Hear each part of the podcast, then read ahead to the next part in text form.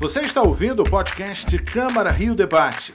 Os temas que impactam a vida do morador do Rio de Janeiro estão aqui. Seja bem-vindo a mais uma edição do Câmara Rio Debate. Hoje vamos falar sobre violência contra a mulher. E para falar sobre este assunto, eu recebo três convidadas no programa de hoje.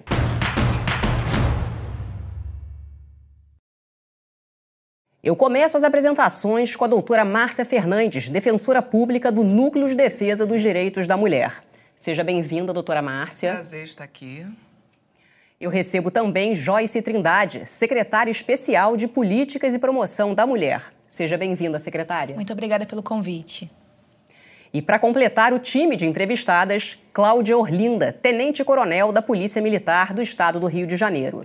Muito bem-vinda. Obrigada pelo convite.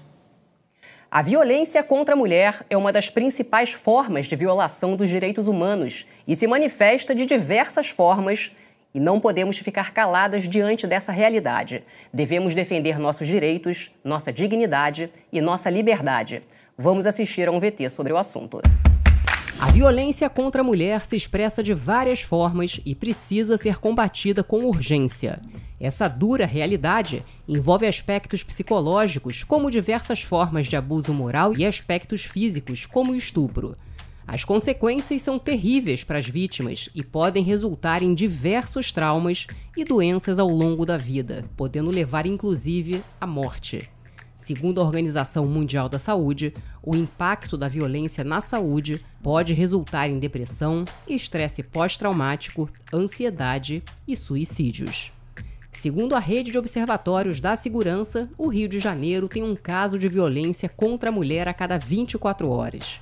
São 375 eventos de feminicídio e agressões contra a mulher, divididos em 456 tipos de violência o Estado apresentou um crescimento de 18% nos registros em um ano. Apesar dos números alarmantes, muitos avanços foram alcançados em termos de legislação no Brasil. A Lei Maria da Penha, por exemplo, é considerada pela ONU uma das três leis mais avançadas de enfrentamento à violência contra as mulheres no mundo. Mas ainda há um longo caminho a percorrer. Como acabar com essa realidade? Por que a mulher continua sendo tão agredida? Este é o assunto do debate de hoje. Bem, doutora Márcia, a gente conversa, começa a conversa com a senhora. É, o NUDEM já atua há 25 anos né, na defesa dos casos de mulheres que sofrem violência, inclusive do feminicídio. Quem procura vocês e como é feito esse trabalho? A mulher em situação de violência de gênero, ela é tida como uma pessoa em vulnerabilidade. E basta isso para ela procurar o NUDEM. No NUDEM nós não perquerimos qualquer investigação, qualquer conceito da hipossuficiência. Basta ser mulher em situação de violência. Essa mulher chega ao NUDEM. O NUDEM é uma das portas de entrada é, da mulher para qualquer tipo de denúncia. Isso é muito importante porque é muito divulgado uma porta de entrada como sendo a DEAN, como sendo a Polícia Civil. E isso não é uma verdade única, exclusiva. A DEAN é uma porta de entrada, os centros especializados, inclusive os centros municipais, eles são uma porta de entrada, o NUDEM é um serviço de porta de entrada, a patrulha também pode ser contactada para receber orientação, encaminhamento dessa mulher. E esse, essas portas de entrada têm um vínculo muito estreito exatamente para atender essa mulher, cada um na sua especificação. Secretária, a Secretaria possui é, dois serviços especializados no atendimento a essas mulheres vítimas de violência. Eu te pergunto quais são e como eles funcionam a gente tem construído justamente uma rede de ações e de serviços e de programas para garantir a emancipação e autonomia de todas as mulheres né, em suas diversidades. Como foi colocado pela doutora, justamente o CEAM é uma das portas de entrada, que é o Centro Especializado de Atendimento à Mulher, onde a mulher não precisa ter o boletim de ocorrência ou qualquer outro tipo de situação.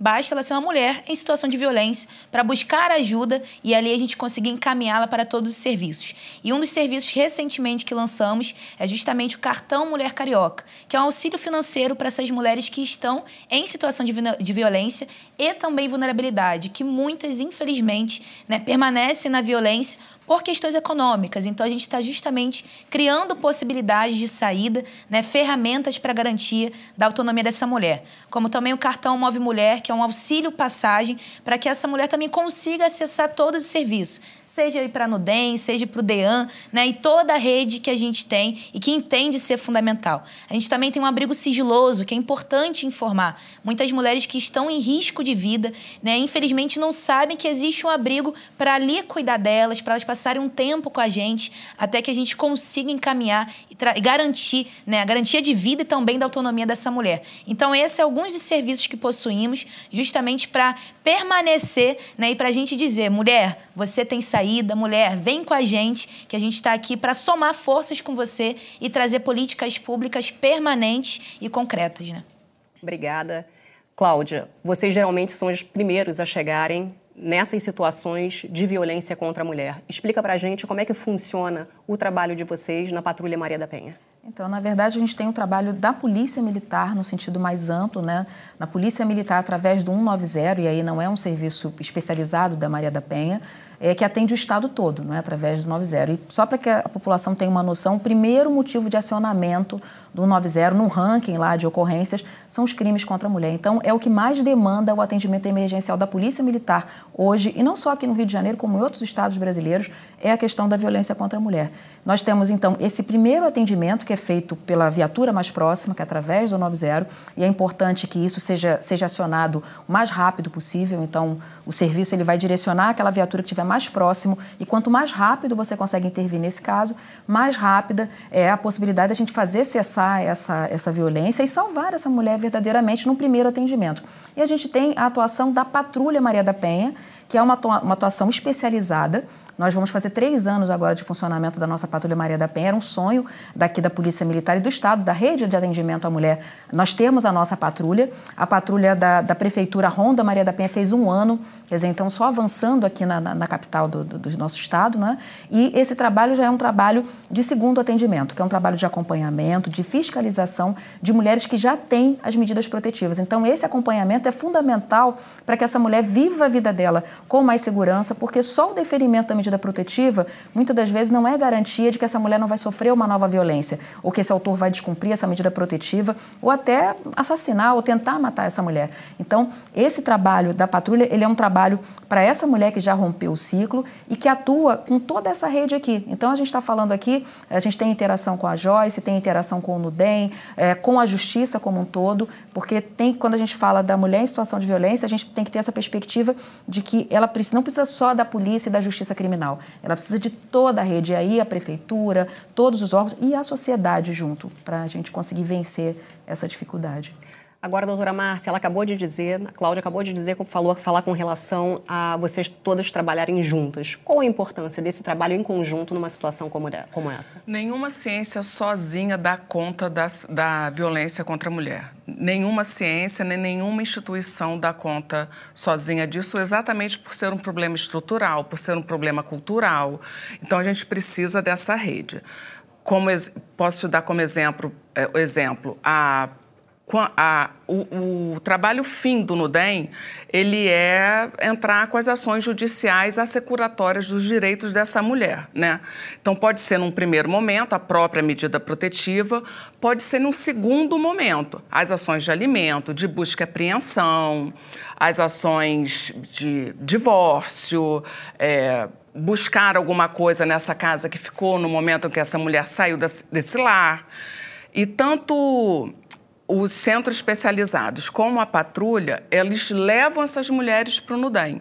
Então, por exemplo, chega alguma mulher lá no centro especializado com alguma necessidade. Olha, todo eu saí correndo e a minha filha ficou lá com ele, porque não deu para eu levar junto comigo. Eles encaminham para o NUDEM, para o NUDEM entrar com as ações judiciais. Saiu, por exemplo, uma busca e apreensão dessa criança, a gente entra em contato com a Patrulha Maria da Penha, que é para ajudar, auxiliar na busca e apreensão dessa criança. Então, é um trabalho muito íntimo, muito estreito da rede, exatamente por essa consciência que é um trabalho que, que envolve várias instituições e vários saberes. Tem uma hora que a abordagem é jurídica, tem uma hora que a abordagem é da psicologia, tem uma hora que a abordagem é da segurança pública, e a gente tem que estar muito íntimo para saber exatamente o que cada um pode contribuir. Secretária, qual é o perfil dessas mulheres que procuram apoio de vocês? São diferentes perfis que a gente encontra, mas eu acho que é muito importante a gente ressaltar o quanto que a violência de gênero está muito associada também à questão racial e social.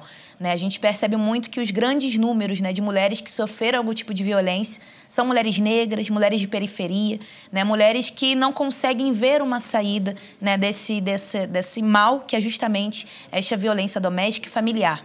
Então, são perfis muito múltiplos, muito diferentes. A gente atende desde mulheres que estão na pós-graduação a mulheres que estão em situação de vulnerabilidade e a gente entende e reforça que precisamos compartilhar para todas as mulheres, né, em todos os seus diferentes contextos que elas podem buscar ajuda. Independente da classe, independente do território, da cor, ela precisa buscar ajuda, né? E essas forças aqui integradas justamente mostram isso, né? Ano passado, a gente lançou, vai completar um, acabou de completar um ano, o Pacto Municipal de Enfrentamento às Violências contra as Mulheres, justamente fortalecendo e reafirmando, né, esse compromisso coletivo de todas nós que estamos aqui, né? Esse é um trabalho muito integrado, porque não é uma história simples de cada mulher. Cada cada uma tem sua particularidade, cada uma tem, tem uma demanda e ela vai depender de cada um desses serviços, né? E esse olhar atento, individualizado, é fundamental para a gente conseguir combater na raiz o problema. Né? A gente não tá, a gente não quer e a gente não está aqui nem para enxugar gelo.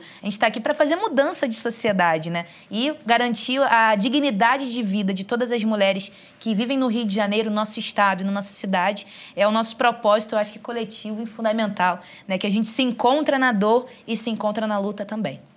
Tá. Nós temos uns, uns dados aqui no telão do Instituto de Segurança Pública que, na realidade, ele aponta que no, só no estado, né, entre janeiro e maio desse ano, 52 mulheres foram vítimas de feminicídio aqui no estado e tentativas de feminicídio foram 128.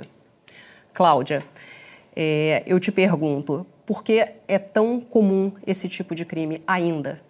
Infelizmente, a, a, violência contra a mulher, por mais que a gente esteja é, é, sempre falando, a gente esteja num programa como esse aqui, ganhando espaço para nós falarmos sobre isso, todos os dias, se a gente ligar a televisão, nos telejornais, a gente vai ver o tempo todo, tem, tem programa que você, a gente só vê isso, não é? A gente percebe que é, ainda é banalizada a violência contra a mulher.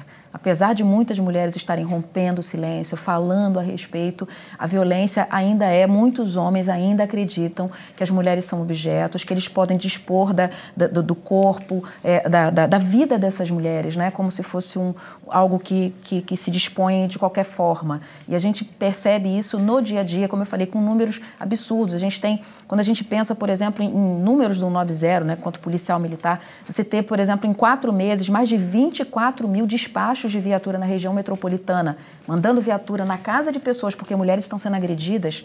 Isso quando a gente atirou as duplicidades, atirou os trotes. Estou falando de 24 mil em, num, num, num quadrimestre a gente está falando de números absurdos. A gente está falando de mais de 30 mil medidas protetivas definidas por ano no Estado. E muitas dessas mulheres também deixam de registrar. Sim, né? Por inúmeros fora, motivos. Esse número, então, deveria é. ser ainda maior. E, infelizmente, Com quando certeza. a gente vai olhar para essas mulheres vítimas de feminicídio e as tentativas de feminicídio, muitas delas não têm registro anterior. Então, isso esse é, é o que mais me preocupa, porque quanto mais tempo essa mulher leva para notificar, e aí quais sejam, qual, qual for a porta, ela vai procurar um centro de, ah, eu moro numa comunidade, eu não consigo numa delegacia. Procura o centro de referência, procura a Defensoria Pública, procura o Ministério Público, fala com alguém. Porque se essa mulher não notificar isso, fica parecendo que o feminicídio aconteceu da noite para o dia, o que não é verdade. É uma história inteira. Não é? é uma história inteira, às vezes são anos de violência e que não começa com, com uma facada. Às vezes começa com um grito, quebrando alguma coisa dentro de casa, com uma proibição de contato, com afastamento, com isolamento dessa mulher da sua rede de amigos, da rede de família. Então são enredos que, por mais que a gente diga que as histórias são únicas de cada uma dessas mulheres, existe uma linhazinha que parece que é um comportamento estrutural que a gente encontra em todos os casos. Apesar de cada história dessa mulher ser única e dever cada uma mulher dessa ser tratada no acolhimento, no tratamento de uma forma única, né? que é o que a gente busca fazer, né, Joyce? Eu acho que um ponto também complementando é da responsabilidade coletiva da sociedade. Né? Eu acho que todo vizinho e vizinha tem que estar atento, sim. Né? E se você escutou um grito, um som, né? se uma direção de uma escola percebeu um comportamento diferente de uma criança, ou tantos outros formatos né? de você perceber a questão social, denuncie, mostre para aquela mulher que tem alguém ali olhando por ela, por ela também. Então, é uma coisa que eu sempre reforço em todos os lugares. Eu, enquanto secretária, né, minhas companheiras aqui, a gente não vai conseguir solucionar todos os problemas de gênero do nosso município, do nosso estado. A gente precisa da sociedade se comprometendo com a gente. Se vir um caso de violência, não se omita, denuncie. Né? Mostre para a mulher que tem alguém ali olhando por ela e que a gente tem como tirá-la da violência. Então, eu acho que trazer também esse sentimento né, de que a gente precisa combater o feminicídio, né, que ninguém aguenta mais toda semana ver mais uma mulher vítima de feminicídio como se fosse algo comum. Né? Isso a gente não pode mais aceitar. Então, essa corresponsabilidade, eu tento sempre convocar muito todas as mulheres e homens e pessoas no geral de que isso todo mundo tem que estar ali junto combatendo, né? Porque é um mal da nossa sociedade absurdo. E o Rio de Janeiro tem que sair dessa estatística tão assustadora que a gente está vivenciando. Inclusive, um caso recente chocou o país e abriu vários questionamentos né, com relação ao anestesista que estuprou a mulher na hora do parto. A gente tem os outros dados aqui no nosso telão sobre justamente esse tipo de violência dentro de hospitais no estado do Rio. Foram 177 no total e só de mulheres estupradas foram 147, o que corresponde a 86%. Márcia, 147 casos de mulheres estupradas. Esses números chocam? Esses números chocam e esses números eles não são reais. Na verdade, a perspectiva da rede que trabalha com mulheres é que esse número é muito maior. E só trazendo à mesa a questão de que a violência obstétrica é uma violência é, que existe que a mulher às vezes nem sabe que está passando, né? Esse caso que a gente teve notícia agora é um caso que choca pela, pela extremidade né, que, que se chegou ali. Mas a violência obstétrica é um tipo de violência contra a mulher que hoje a gente tenta combater. Sou Marilyn Silva, da Ronda Maria da Penha, da Guarda Municipal. A Ronda Maria da Penha, da Guarda Municipal, foi criada no dia 12 de março de 2021 com o objetivo de acompanhar, de fiscalizar, de monitorar as medidas protetivas deferidas com urgência pelo Poder Judiciário com atendimento humanizado, fazendo visitas domiciliares e o atendimento remoto. Nós também encaminhamos essa assistida à rede de apoio, à rede de atendimento, dependendo da sua necessidade. Também trabalhamos para diminuir a reincidência desse crime contra a mulher. Atualmente, são mais de mil mulheres sendo atendidas pelo programa, com quatro viaturas caracterizadas com a. Nós atendemos o primeiro, o quinto e o sexto juizado. Já efetuamos 28 prisões e já efetuamos mais de 10 mil atendimentos a essas mulheres. Essa é mais uma ação da Guarda Municipal na prevenção dos direitos humanos. E você que pensa em agredir uma mulher, reveja seus pensamentos e busque ajuda. Você, mulher vítima, não se cale. Denuncie. Diz que 180. Você não está sozinho. Cláudia, qual a importância dessa união de forças de vocês que fazem na realidade o mesmo trabalho, né? É, é, muito importante porque a gente amplia essa capacidade né, de atendimento, porque a gente sabe que o número de mulheres é um número muito grande. Não é só, só no estado do Rio de Janeiro, a Polícia Militar já atendeu mais de 43 mil mulheres em três anos de funcionamento. Só aqui na região é, da capital são mais de 16 mil mulheres atendidas, 14 mil inseridas para acompanhamento da Polícia Militar. Isso eu estou falando só da Polícia Militar. Então a gente imagina que esse, esse aporte não é, com o serviço da Guarda Municipal é fundamental. Então, geralmente, a gente já tem um, um, um protocolo de, da, da, forma como os juizados vão distribuir esses casos para a gente. Então, na hora que, que a, mulher solicita a medida protetiva, o juiz vai avaliar qual é a dimensão, a gravidade do caso e, a depender da situação, e da localidade, ou vai para a Polícia Militar ou vai para a Ronda. O importante é que essa mulher tenha esse acompanhamento, tenha esse atendimento e a, a, formação deles é muito semelhante. Eu participei da, da formação, da capacitação da, da, Guarda Municipal, na formação lá atrás na, na, na, na Ronda Maria da Penha da Guarda, e, e, o padrão de serviço é o mesmo, só que prestado pela Guarda Municipal. Isso é fantástico, as mulheres é, dão um feedback muito positivo, tanto do trabalho da polícia quanto do trabalho da Guarda Municipal, e eu acho que é isso que a gente espera, né? integrar mais essa rede, que outros municípios façam isso também, que venham participar, e a gente tem visto esse movimento em outros municípios, criando esse serviço no âmbito de suas guardas também. Quando a gente faz isso, a gente está fazendo o quê? Dando mais opções e mais segurança para essas mulheres no estado todo. Agora, doutora Márcia, vamos falar um pouquinho aqui de números, né? De janeiro a maio desse ano, eh, a Justiça concedeu mais de 15 mil ordens judiciais para proteger mulheres de violência e quase 34 mil medidas protetivas. Esses números são importantes para que essas mulheres saibam que, saibam que a justiça está do lado delas? Esses números são importantes. Lógico que o desejo era que não se precisasse ter nenhum número, né? Mas existe essa possibilidade da mulher buscar a medida protetiva de urgência. A medida protetiva de urgência, ela, ela tem um efeito, sim, de frear a violência, ela funciona, né? Claro que há exceções, mas o que a gente acompanha dos números de feminicídio, dos casos de feminicídio, é que os casos de feminicídio normalmente são de mulheres que não procuraram a rede de apoio anteriormente. Né? Claro que a tudo há sua exceção, né, Ingrid, mas a maioria não. Então, procurar a rede de apoio é muito importante. É muito importante também frisar que quando a mulher ela sai da casa dela e busca qualquer porta de entrada, ela busca informação. E quem trabalha com a mulher sabe que tem que ser respeitado o tempo dessa mulher também. Então, às vezes, ela procura o serviço, Informação é poder. Ela, com aquele serviço, ela vai traçar uma estratégia que às vezes é uma estratégia de urgência, às vezes é uma estratégia mais demorada, com outros serviços, com outros parceiros, às vezes um abrigamento, às vezes outra medida diferente. E aí ela começa a dar o passo dela, respeitando o tempo dela, o limite, o que ela aguenta, o que ela suporta. É, e mais que, em um primeiro momento, quando ela busca o serviço, ela não é obrigada a fazer nada. Ela busca conhecimento. E conhecimento é poder. Secretária, hoje as, as mulheres conseguem uma posição de destaque. Né? Na sua opinião, isso incomoda? Isso pode, de repente, acabar levando a algum tipo de violência? Sim, a gente observa muito nesse cenário, né? por exemplo, violência política de gênero. Né? O município do Rio de Janeiro, infelizmente, tivemos o caso né, de Marielle Franco, mulher eleita e assassinada por ser uma pessoa de destaque, de estar lutando pelos direitos de outras mulheres, e tantos outros casos também por todo o Brasil.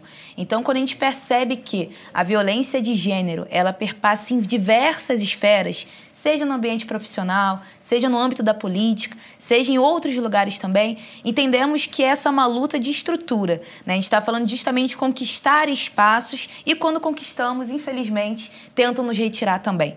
Então, eu, enquanto secretária, e acredito também que na polícia, dentro do judiciário e tantas outras esferas, né, percebemos que quando chegamos lá, tentam justamente criar empecilhos né, para o lugar de destaque que nós temos que ter e merecemos enquanto mulheres em nossas diversidades. Então, acredito que essa é uma luta também, novamente, né, em conjunto com várias esferas, né, porque não podemos permitir que nós, mulheres, tenhamos, passamos por preconceitos, seja preconceito de gênero, seja preconceito racial e tantas outras formas, por sermos mulheres ou por estarmos ali ocupando né, aquele espaço. Então, acredito que também a sociedade tem que também entender isso lutar por, outra, por essas outras formas também de luta, né? A violência de gênero se manifesta em diversas camadas, né? Seja, por exemplo, numa escola, quando você coloca o menino para estudar mais matemática e a menina para estudar outros tipos né, de matérias. Não, temos direitos a sonhar ser engenheiras, a sonhar ser políticas, a sonhar ser o que quisermos ser. Né? Então, o estímulo educacional, o estímulo profissional tem que ser igual, para a gente justamente diminuir todas as formas né, de preconceito por sermos mulheres e conquistar o mundo, porque eu acho que é essa que todo mundo deseja né, em conjunto.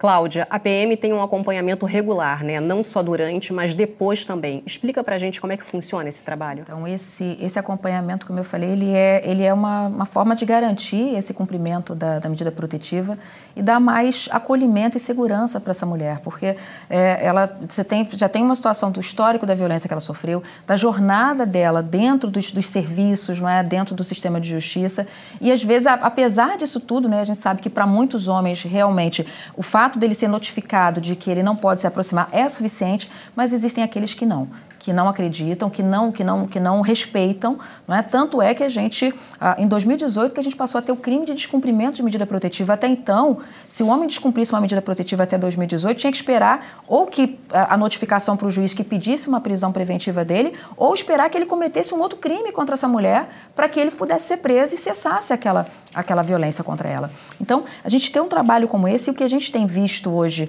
é, com, com os inúmeros atendimentos, porque essa mulher ela recebe essa visita é, sistemática da patrulha por telefone, pre, é visita presencial, ela é constantemente acompanhada e o que acontece? Eu costumo dizer que quando a patrulha passa na rua de uma mulher, ela está tá, tá acolhendo uma, mas ela está sinalizando para a rua inteira.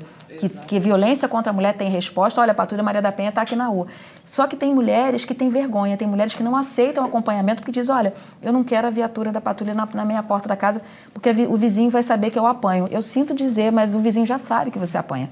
O que a gente está tentando fazer é evitar que você apanhe de novo que a sua vida siga. Então, mulher nenhuma tem que sentir vergonha de ter o acolhimento da Patrulha Maria da Penha, tem que sentir vergonha de entrar numa DEAN, de procurar uma, uma, um juizado de violência doméstica. Quem tem que ter vergonha é o agressor. Essa mulher não tem que ter vergonha nenhuma. Então, isso, muitas das vezes, essa vergonha é que faz com que essa mulher fique mais tempo, que agrave essa violência ou até essa mulher perca a sua vida. E quando a mulher, vítima de feminicídio, ela morre, ela morre dentro de casa. Ela morre na presença do pai, da mãe, dos filhos. É dessa forma que essa mulher morre, da pior forma. Como a gente falou aqui no começo, não é? naquele momento, nos lugares onde a gente espera que a gente vai estar acolhida, seja numa, numa sala de parto, onde a mulher espera que ela esteja acolhida, seja dentro de casa, que é o abrigo que todo mundo consegue pensar quando a gente pensa em aconchego, quando a gente pensa em proteção, a gente pensa na nossa casa. Para muitas mulheres, uma sala de parto, que poderia ser um ambiente de aconchego, né, de cuidado, de proteção, a casa poderia, que deveria ser, muitas das vezes não é. É lugar de martírio e de sofrimento. Doutora Márcia, desde 2020 o aplicativo Maria da Penha Virtual está disponível, né? E essa é uma ferramenta do Tribunal de Justiça. É um importante aliado no combate? É um importante aliado. Tudo que vem a somar, quanto mais formas que a mulher, que ofereça à mulher conforto, então, aquela mulher ela vai olhar as possibilidades dela, onde ela se sente acolhida, onde ela sente conforto, o que, que ela consegue fazer, é o caminho que ela vai procurar. Então, quanto mais, quanto mais ferramentas à disposição da mulher, é, melhor. Eu queria complementar o que a Cláudia disse no sentido de que o ideal, quando a mulher recebe uma medida protetiva, é que ela acione a rede próxima dela. Isso quer dizer a família, os parentes, o porteiro, o síndico do, do edifício, do condomínio, é, na escola do filho dela, é, na melhor amiga dela, porque essa rede vai saber. Então, esse porteiro, sabendo que existe essa medida protetiva, ele vai ter outro comportamento. Esse síndico, esse vizinho, a escola do filho, né? Levar essa medida. Eu sei que isso é um bloqueio, às vezes, que a mulher tem, mas a culpa não é dela ela está sendo protegida. A culpa é dele. Ele é que é errado. Então, é muito importante essa mulher acionar a rede próxima dela. Tá ótimo. Infelizmente, nosso tempo chegou ao fim, mas a gente ainda tem nossas considerações. Secretária, começando com a senhora. Sua mensagem final, por favor. Minha mensagem para todas as mulheres que nós queremos estar vivas, queremos estar seguras e que a gente tem uma rede de serviços aqui para justamente garantir que isso aconteça, né? Que elas não tenham medo de nos procurar, que elas falem com as suas famílias, com suas vizinhanças, com todas as pessoas e que a gente está aqui, né? Desde o município do Rio de Janeiro, desde a patrulha, desde o judiciário e tantos outros esforços que a gente está trabalhando 24 horas por elas e que a gente possa, enfim, possibilitar um estado do Rio de Janeiro melhor para todas as mulheres viverem e viverem em paz. Cláudia, suas considerações finais, por favor.